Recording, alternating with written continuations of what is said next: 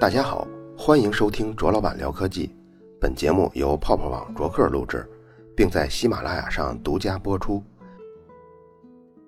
科比宣布退役，大概是一个多月以前的事儿了。那个时候我就想说一期，但是怕很多人对新闻事件的审美疲劳啊，因为那会儿都新闻轰炸，我就往后拖啊拖，直到今天，马上就要二零一六年了。所以这期节目咱们聊一点轻松的话题。也顺祝大家新年快乐。这个话题就是科比和 NBA。今年 NBA 开赛两个多月以后，科比就突然宣布说，这个赛季结束之后退役。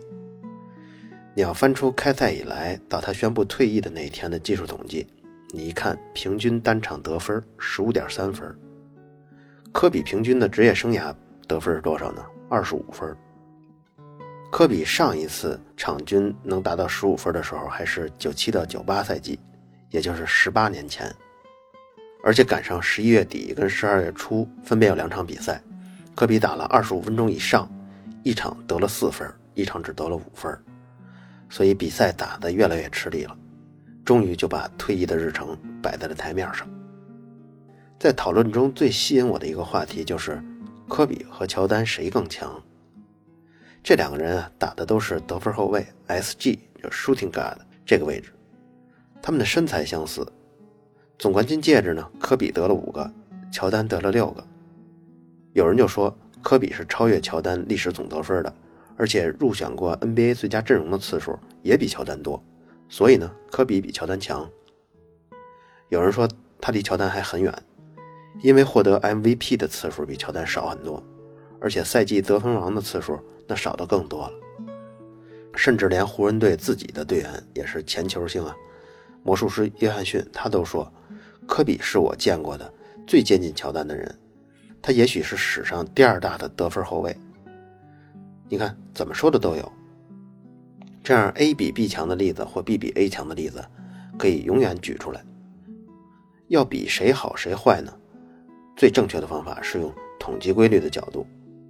统计他们整个的职业生涯，不但统计他们自身的表现，还统计他们对对手的影响和对队友的影响。这方面工作呢，已经有统计学家 Nate Silver 已经做完了。这个作者出过很多书，我还买过其中一本书，叫《信号与噪音》。咱们今天先不说，之后有机会咱们可以慢慢介绍这本书里的内容。这 Nate Silver 呢，他在自己的网站五三八上。他针对科比跟乔丹的对比，他放了一张表格。这张表格就可以说明一切了。如果大家感兴趣，可以在微信公众号“卓老板聊科技”中搜索 “NBA” 三个英文字母就可以。不过呢，咱们还是建议先听完我的解释，否则你直接看这个表格啊，保准你不知道这表格是什么意思。Nate Silver 呢，他选择了两个人同是在二十一岁到三十四岁。这十三年的职业生涯的表现，对比的是什么呢？进攻效率的对比。因为无论这个球员他用哪种方式啊，他的得分只有三种选择：一种是投篮，一种是罚球，一种是失误。他只有这三种方式来结束一次进攻。球员每一百次进攻所得到的分数就被定义为进攻效率。这个统计啊，其实大家在玩 NBA 游戏的时候也能看到。但我估计很多人不知道这项的意义，因为这样统计呢，它就不受比赛速度的影响，也不受球员平均每场上场时间的影响，所以就是一个非常好的对进攻的参考。然而，一次进攻可以产生一到三次的罚球，一次罚球就是被犯规以后他这个球进了加罚嘛，两次呢就是犯规以后这个球没进，他罚两球，三次罚球呢就是在你投三分球的时候对手犯规，所以就罚三次。通过做大量的统计工作后，就可以核算出一个公式，就是进攻效率等于这公式的分子是球员的得分乘以一百，分母是零点四四乘以罚球次数，再加上出手次数，再加上失误次数。这公式咱们在之后呢就不仔细念了。NBA 球员平均的进攻效率是怎么样的呢？那 Silver 得出来的统计数据是从1976年以来得到的。整个 NBA 联盟在这几十年中的历史平均效率是一百零六。科比在二十一岁到三十四岁这段时间的进攻效率是一百一十二点四。乔丹呢，同年龄段的他得分是一百一十八点四。你看，一个一百一十二，一个一百一十八，而且统计规律显示，进攻效率每增加六分，每一个赛季就会多胜四场球。所以，如果拥有乔丹这样的队员在球队中，只要靠他一个人的力量，他每个赛季就会让球队多赢八场多的比赛。只有他一个人的影响就这么大。然后呢，他还比较了命中率。这个命中率啊，Nate Silver 他定义了一个名字叫真实命中率。这里包含了所有类型的出手，包括两分球的、三分球的和罚球。这也有一个公式啊。要不咱们还念一下吧。公式呢，它的分子是总得分，分母是零点四四乘以罚球次数，再加上两倍的出手次数。科比的命中率是百分之五十五点六，乔丹是百分之五十八点零。你看，在球队的进攻当中，两个人承担的工作量是差不多的。科比是掌握全队百分之三十一点六的球权，乔丹呢掌握百分之三十一点九的球权。所以乔丹呢是能把控球时间转化为更多的得分，在这项能力上他比科比要强。然后再统计的是失误，这个也是统计一百次进攻当中出现的失误。公式呢咱们就不细说了，我可以放在公众号中。不过这个失误的统计效率啊有一些缺陷，它只统计了持球进攻当中的失误，但是失误不止这么一种啊，传球时候出现的失误呢也其实也是。但是他就没有被计入这个失误效率。那么这个不完全统计呢？科比是每一百次进攻是出现十一点三次失误，乔丹是每一百次出现九点三次。你看这个乔丹又少了很多。而且从大规模的统计当中也发现，在所有的球队的第一得分手中，乔丹是失误率最低的一个人。也就是说，乔丹尽管占据了大部分的控球时间，然后。出手次数也是最多的，但是他护球能护得非常的好。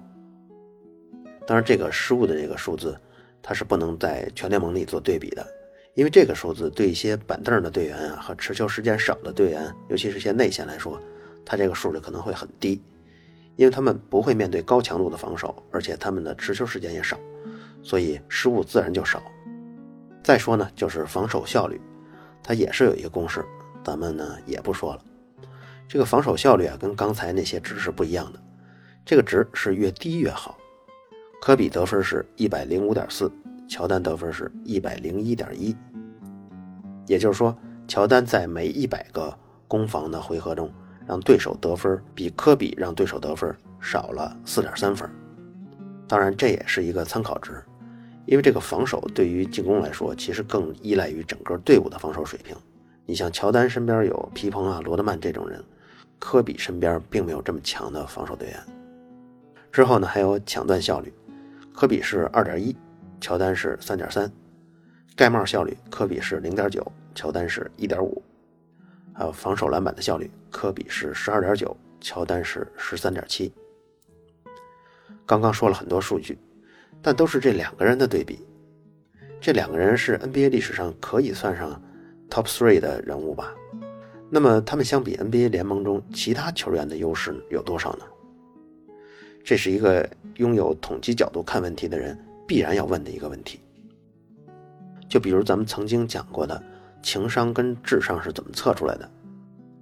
假如你只说我的智商一百二十七，他的智商一百二十一，这样的数字没什么用，因为你必须说出你用的智商量表中它的标准差是多少。比如说。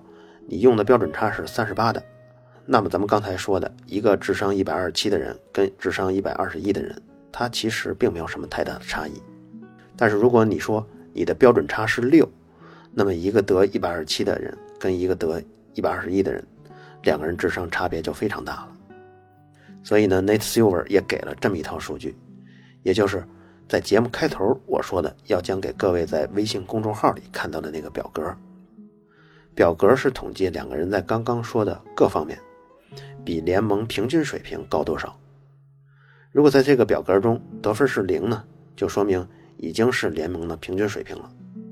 如果是正五呢，那么就是 NBA 最佳阵容级别的。记住啊，像 NBA 最佳阵容啊，它是比 NBA 全明星可能还要厉害一些的。如果得分是负二呢，那就是相当于 NBA 的普通的板凳队员的水平。如果要是得负五呢，那基本上第二年就没有什么队伍愿意跟你续约了。进攻方面，科比的得分是五点零，这是一个很夸张的数字。为什么这么说呢？因为科比的这个五点零是一个他在十三年这么长时段统计的数据。一个比较出色的球员，或者说一个比较优良的球员，他进入 NBA 最佳阵容，这个是非常有可能的事儿。你比如像麦迪呀、卡特啊、斯塔达迈尔啊，他们进最佳阵容都没有什么问题。但是要让他们在十三年里都保持这个水准，那就难上天了。联盟历史中只有科比这种级别的人才能将将达到。我们再看乔丹，他在进攻方面得分是七点三分。如果你要是明白科比五点零分的难度就已经非常非常难得了，那你就知道乔丹的七点三分就已经是神级了。如果用这种方式再去比较两个人的防守能力呢？科比是负零点五，也就是说，他的防守能力略低于联盟的平均防守水平。当然，这不是因为科比的防守不好，谁都知道，要是把科比给惹怒了，让科比拿出百分之一百二的专注来盯住某个球星做一对一防守，那种压迫式的、那种凶狠的抢断的意识、敏捷的身手，那谁遇到了，那干脆不如这场别打了。但是科比啊，他是不得不分配更多的体力到进攻当中，所以防守呢就没法兼顾了。他在进攻方面的优势啊，已经达到令人惊讶的地步了。而乔丹在防守中得分是正零点九，也就是略高于联盟的整体平均防守水平。所以你又感受了一次乔丹这个神级人物的表现。到这儿为止呢，所有的数据都比较完了。你发现没有？乔丹在所有的统计中全部占优。没有一项是落后的，有些地方呢优势还比较大，而且要知道这是一个对十三年这么长一段时间的长期的统计数据，所以这些数据可以给我们下一个定论：乔丹还是明显超越科比的。在科比的退役声明里有这么一句话，他说：“我所做的所有的努力都是为了篮球。”这句话呀，我想可以回复给所有说他不传球、说他打球非常毒那些体育记者们。科比是从高中起，每天早上四点起床投入训练的，在这二十年里头从未偷过懒。了解这一点，我就多少能理解他为什么在场上偶尔会口出狂言，或者是桀骜不驯了，因为他付出的太多了，而且他的付出又有足够多的收获，在强大的实力跟巨大的付出两个条件下，他有资格和自信说这些话。科比这样的训练强度跟自律的强度，在 NBA 中是，在 NBA 中是极为少见的。普通球员早上可能七点多开始一天的活动，甚至有晚的，可能十点多。像学霸的球员呢，说不准是六点多起床，超级学霸五点钟起床，但科比每天四点钟起床。他那些自信的话，甚至有些自大的话，都有什么呢？比如科比曾经说过，他宁愿投十九投零中，也不愿意在。九投零中后放弃出手。湖人队的时候，奥尼尔跟科比曾经有过一阵很强烈的矛盾，其中最重要的原因就是科比看不惯奥尼尔偷懒不训练，而且科比对他2003年休假期的时候不动手术，结果在季后赛中上场时间大幅减少，最终导致把老将霍里耗干了，而且2003年最终输给了马刺。科比对这件事儿真是耿耿于怀呀。因为他付出的太多了，所以他求胜、求总冠军的心态也是最强的。比如说，很多 NBA 的球员，他的心态是能得一次总冠军就已经很好了。比如像咱们国家巴特尔去 NBA 的那年吧，哎，他竟然也混到了一枚总冠军戒指。但是科比的付出和他对篮球的热爱已经到了偏执的程度，也就是说，每个总冠军都得是我的，我心里才平衡，到了这么一种地步。所以在这种心态下呢。奥尼尔那种虽然已经拥有了顶级球星的水平吧，但是态度上好像不是那么百分之百的努力了。科比就看不惯他。其实呢，我也想为奥尼尔说句话：你像他那个吨位啊，你让他每天也跟科比那么练，那脚趾头、那膝盖还不练废了。他那个型号的运动员，要我觉得，也许多休息一会儿，可能更有利于比赛的结果。但是科比不这么看。比如像在湖人队里头，有两个人是永远被科比嘲笑的，一个就是零二年还是零一年的状元秀，叫夸梅布朗。当年选秀的时候，这个夸梅布朗是被乔丹非常看好的一个天才型选手。不过后来被湖人队选中以后，不怎么训练，也不怎么努力，被评为最水的状元。还有一个呢是 Smash Parker，这个人从接球打起来的，然后在大学篮球联赛里头出人头地了。这个人当时就很自负，结果在当年的选秀中竟然两轮没有被人选中，然后他就只能去各地的混比赛啊，比如像西班牙呀、去希腊呀，很多类似经历的球员他也会这么选择，呃，有的时候甚至去发展联盟去打球，目的只希望能够保持状态。只希望能在下一年能再进 NBA，结果这个 Smash Parker 呢，他等来的也就是一些非常零零散散的合同，比如说十天的合同，所以他就很郁郁寡欢嘛。但是终于他在湖人队抓到了一个机会，然后在比赛中展现了自己的实力，赢得了湖人队一个两年的合同。他之前是一个什么状态呢？就是每天坐公交车去训练。等他签了这两年的合同以后，一下就买了好几辆跑车，这一下就变成了高帅富了。但自从签了这合同以后，两年的时间里头，一丝一毫都没有进步，像技术漏洞啊、战术意识啊、体能啊，全没有进步。在湖人队的总教练叫菲尔杰克逊，这个教练在批评他的时候，他还当着媒体的面跟教练顶撞。科比最看不上的就是这样的人。Smash Parker 自己的原话这么说的。他说：“我在湖人队训练的时候，我击败了所有的后卫，获得了首发的 PG 的位置，终于在球队赢得了一席之地。我每天都看科比在训练，我试着能跟他搭上话，比如聊聊足球什么的。结果刚跟他打了招呼，他却告诉我他不能跟我说话，因为我需要获得更多的荣誉，我才有资格跟科比说话。而且他说这话时候是非常认真的。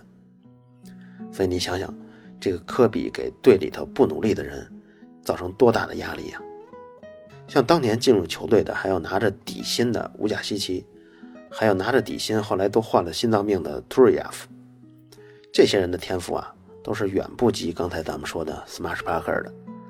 但他们都在科比的榜样光环下努力训练，直到他们被交易到其他球队，或者是已经离开 NBA，科比还都很怀念他们。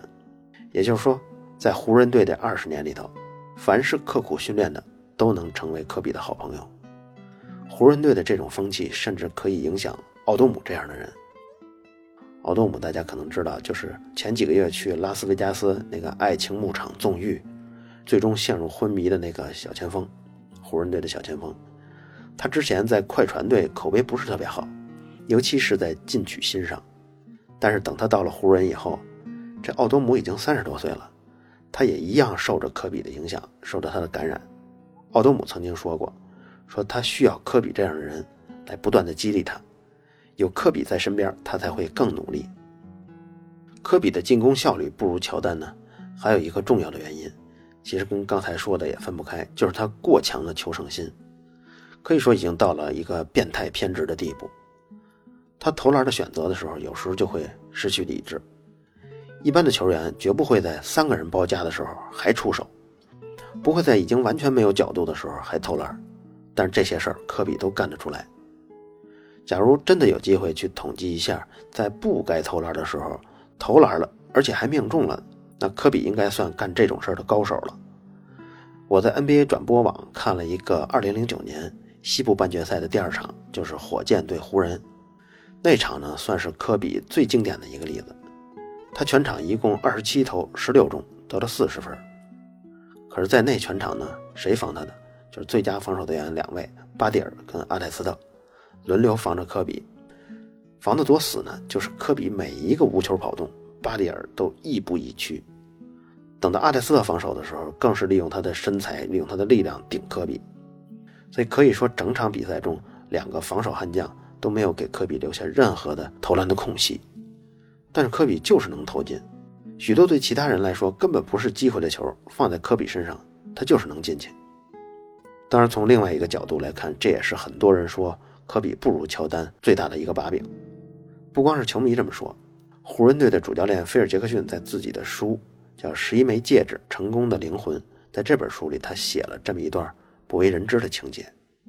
他说，在刚刚接手湖人队的首个赛季的时候，他曾经精心的策划安排两大球星见一面，就是科比跟乔丹，安排这俩人见面。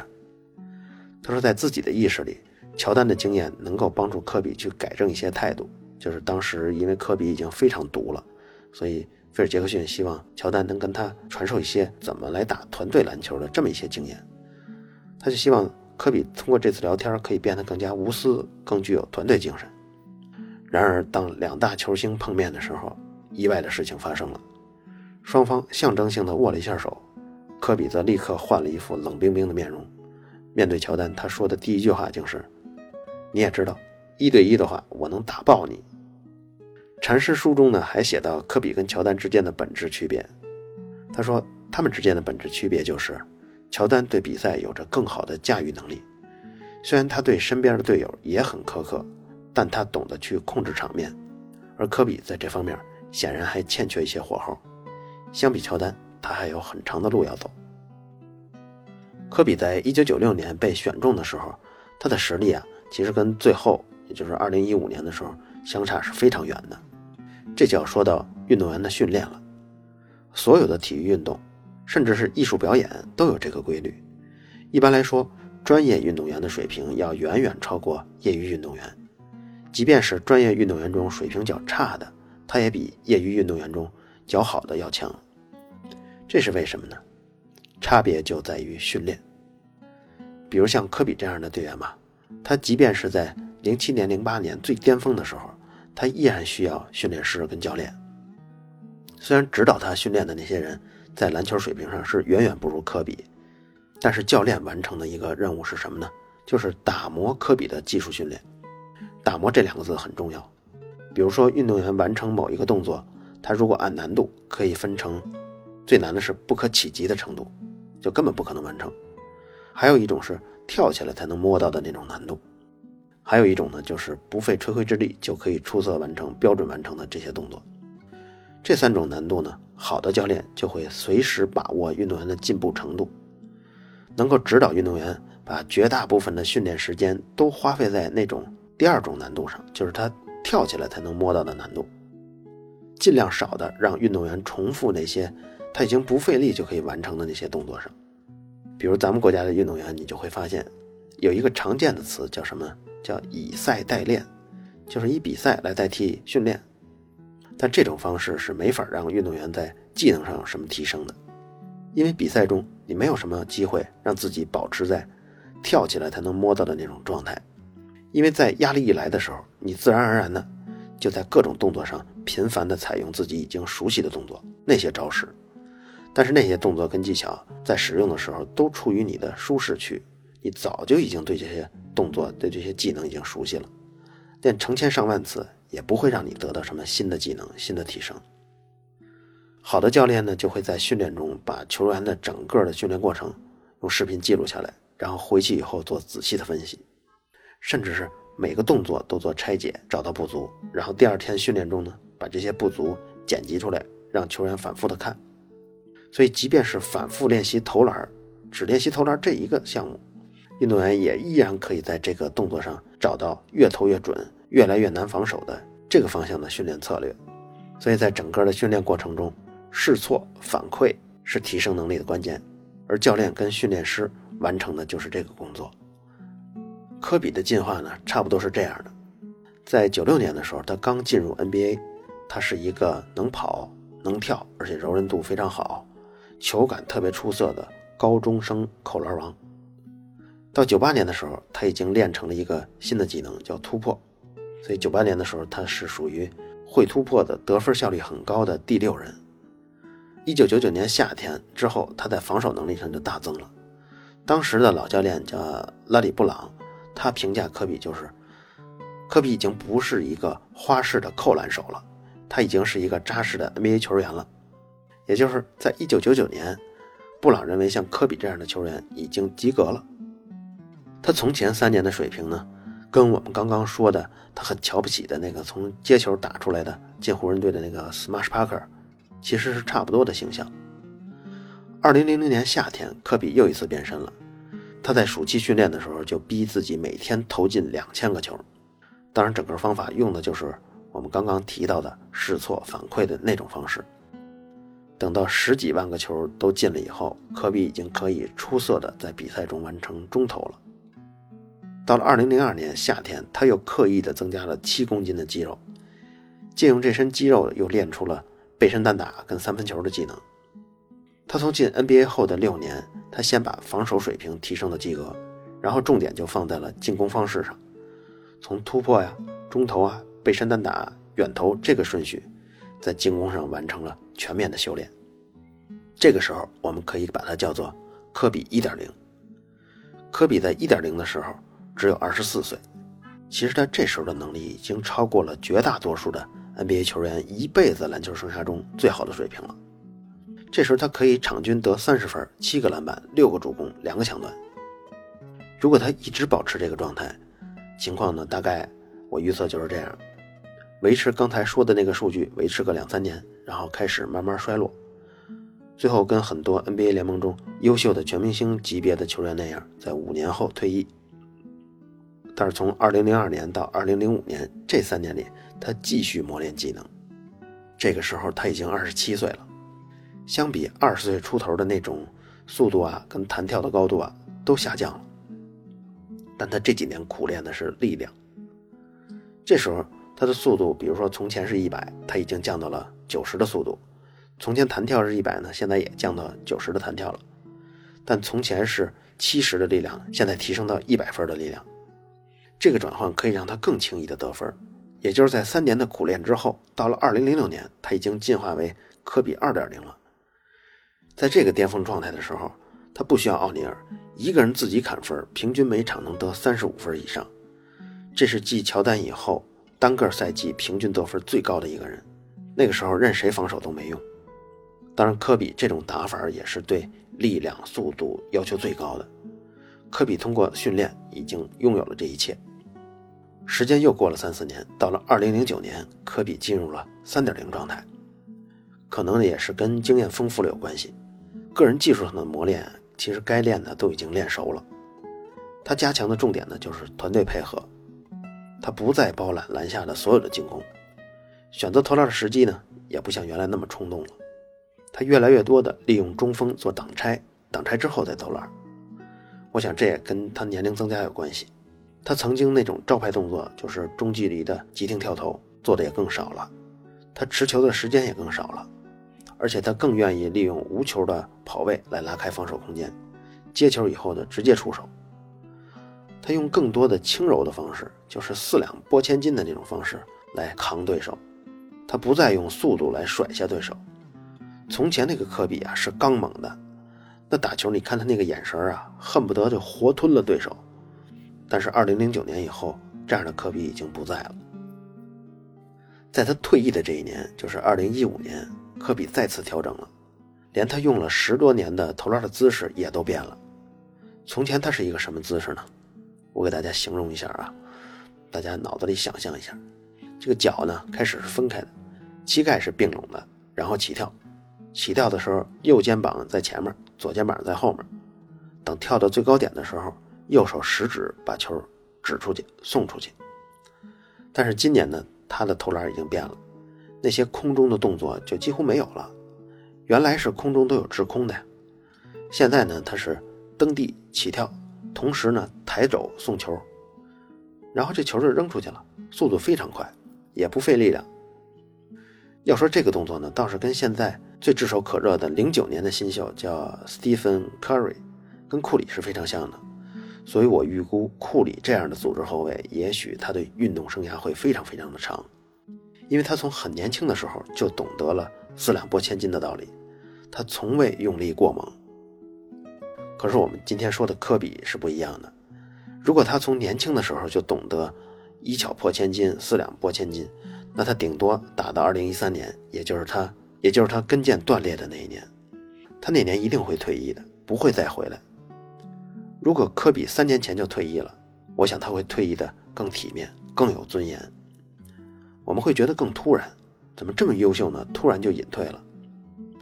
我们也不会看到他在2015年11月份那么挣扎的比赛了。他比谁都偏执，所以科比一定是要打到跑不动、投不进才会退役。所以从这个角度来说，科比从13年赛季到15年赛季这三年，他是跟篮球告别，他是跟自己告别，他要反反复复的确认自己身体是不行了才肯罢休。当然，这也是他跟球迷的漫长的告别，用了三年的时间。不论是喜欢科比的人，还是讨厌科比的人，现在也许发现，当科比退役后，我们也一样变老了。他的那个身影对我来说，从初中陪完了整个学习生涯，陪到了工作了七年。也许对有些人来说，从他还是个孩子，就一直陪到了他都有孩子了那么久的时间。科比刚进湖人队的时候，他的队友 Baron Scott 还是队里的得分后卫呢，也就是科比还是他的替补呢。打到后来，Baron Scott 已经成了湖人队的教练了，科比还在湖人队打球。现在呢，科比的队友里面年龄比较小的，但是能力比较强，是目前湖人队的主力的小前锋，叫 Julius Randle。他是一九九四年十一月出生的，也就是科比刚开始在湖人打球的时候。这位现任的湖人队前锋还只有一岁多呀。科比曾经跟记者聊天说过这么一件比较有意思的事儿。他说，在跟开拓者队打比赛的时候，对方的一个年轻队员在比赛中跟他喷垃圾话，然后科比就走过去跟他说：“在你还没有出生的时候，我已经在 NBA 打球了，所以你不能跟我说垃圾话。”结果那个新人听了以后，当时卡住了，想了一下，愣在那儿说了一声：“Yes, sir。”科比的怀念呢，差不多说完了。我们不得不补充一下九六黄金一代。科比是这一批精英中最后一个退役的 NBA 球员。当年选秀的时候，联盟一共是二十八个球队，每个球队呢选两回，所以一共就是选中了五十六个人。这五十六个人中有十五个人曾经入选过 NBA 的全明星赛，还有一个例外，就是这个人啊，他在两轮选秀中全都没有被选中。结果最后成了联盟的防守第一人，就是本·华莱士，这也是我本人最喜欢的一个球星，对他的认可甚至超过了科比。而通常年份的新秀呢，在他们的整个生涯中，全明星赛中只会出现六七八个人，就是这样的一个水平。所以，一九九六年这个新秀的成才率是非常高的。这十五个人在各自的队伍中，后来都担任了核心的球员，再加上。九六年前后那几年出现的像邓肯啊、加内特啊那样的超级球星，让 NBA 从乔丹退役之后突然呈现了一种各球队百花齐放的这么一种态势。NBA 球员的寿命呢，大多都能超过十年，所以九六黄金一代让 NBA 在失去乔丹以后，以另一种方式又繁荣了十多年的时间。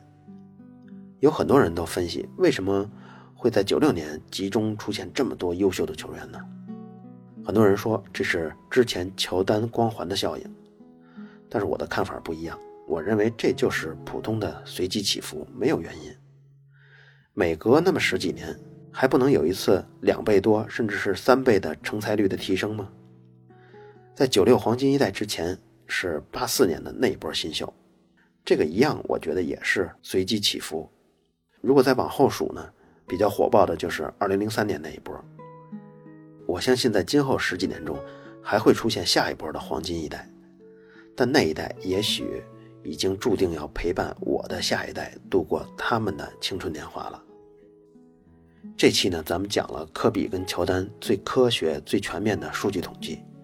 这个表格，如果大家想看，可以在微信公众号中回复 “NBA” 三个字母，我也挑一些科比跟乔丹不常见的视频放进去。从侧面呢，大家也可以看出跟篮球相关的活动啊，科比的求胜的欲望有多强。其实，在准备这期节目的时候，我也捎带着被邓肯的传说跟牛逼之处吸引过去了。比如说，他进联盟第三场比赛就抢了二十二个篮板，而且第三场比赛跟他对位的是一个老油条，我说出来大家一定都知道罗德曼。罗德曼那场比赛一样也抢了二十二个篮板。但是不同的是，罗德曼最终六犯被罚下场了，要知道，这可是一个只积累了两场 NBA 经验的菜鸟啊，邓肯，他竟然在对位中把 NBA 的老油条罗德曼干到了六犯下场，这是真是不可思议。还有像今年的马刺跟雷霆的比赛，在赛前训练中呢，奥尼尔呢，因为奥尼尔今年一直是 ESPN 的解说嘛，所以他在解说之前，他去场内看了双方的训练。等训练结束以后呢，大家都对这个奥尼尔这老前辈都要打招呼嘛。马刺队的丹尼· n 走过来了，然后跟奥尼尔打招呼。这个丹尼· n 呢，虽然是马刺队的主力小前锋吧，但毕竟是一个小咖，年轻人无所谓嘛。又过了一会儿，走来谁呢？就是雷霆队的当家核心凯文·杜兰特。要知道，这个人现在在联盟中拿的薪水是第二高的，他的薪水甚至高于科比。看杜兰特来了以后，奥尼尔是怎么打招呼的呢？这图片中也有。第三张就是邓肯训练完了以后，也来跟奥尼尔打招呼。你再看邓肯打招呼的时候，奥尼尔什么样，你就知道邓肯的江湖地位有多高了。可是邓肯有这么高的江湖地位的时候，他在板凳席上，他在等待上场的时候，他跟所有的新人，跟所有比他小十几岁的人都坐在一排里头。扎在这些新人堆里头，完全没有任何的架子，所以这个人真是令人敬佩。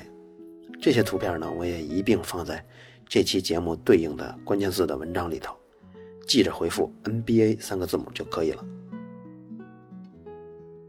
好了，以上就是本期卓老板聊科技，在同名的微博和微信公众号中还有其他精彩内容，期待您的关注。如果您对本期节目非常认可，也可以在收听界面的最下方为我打赏。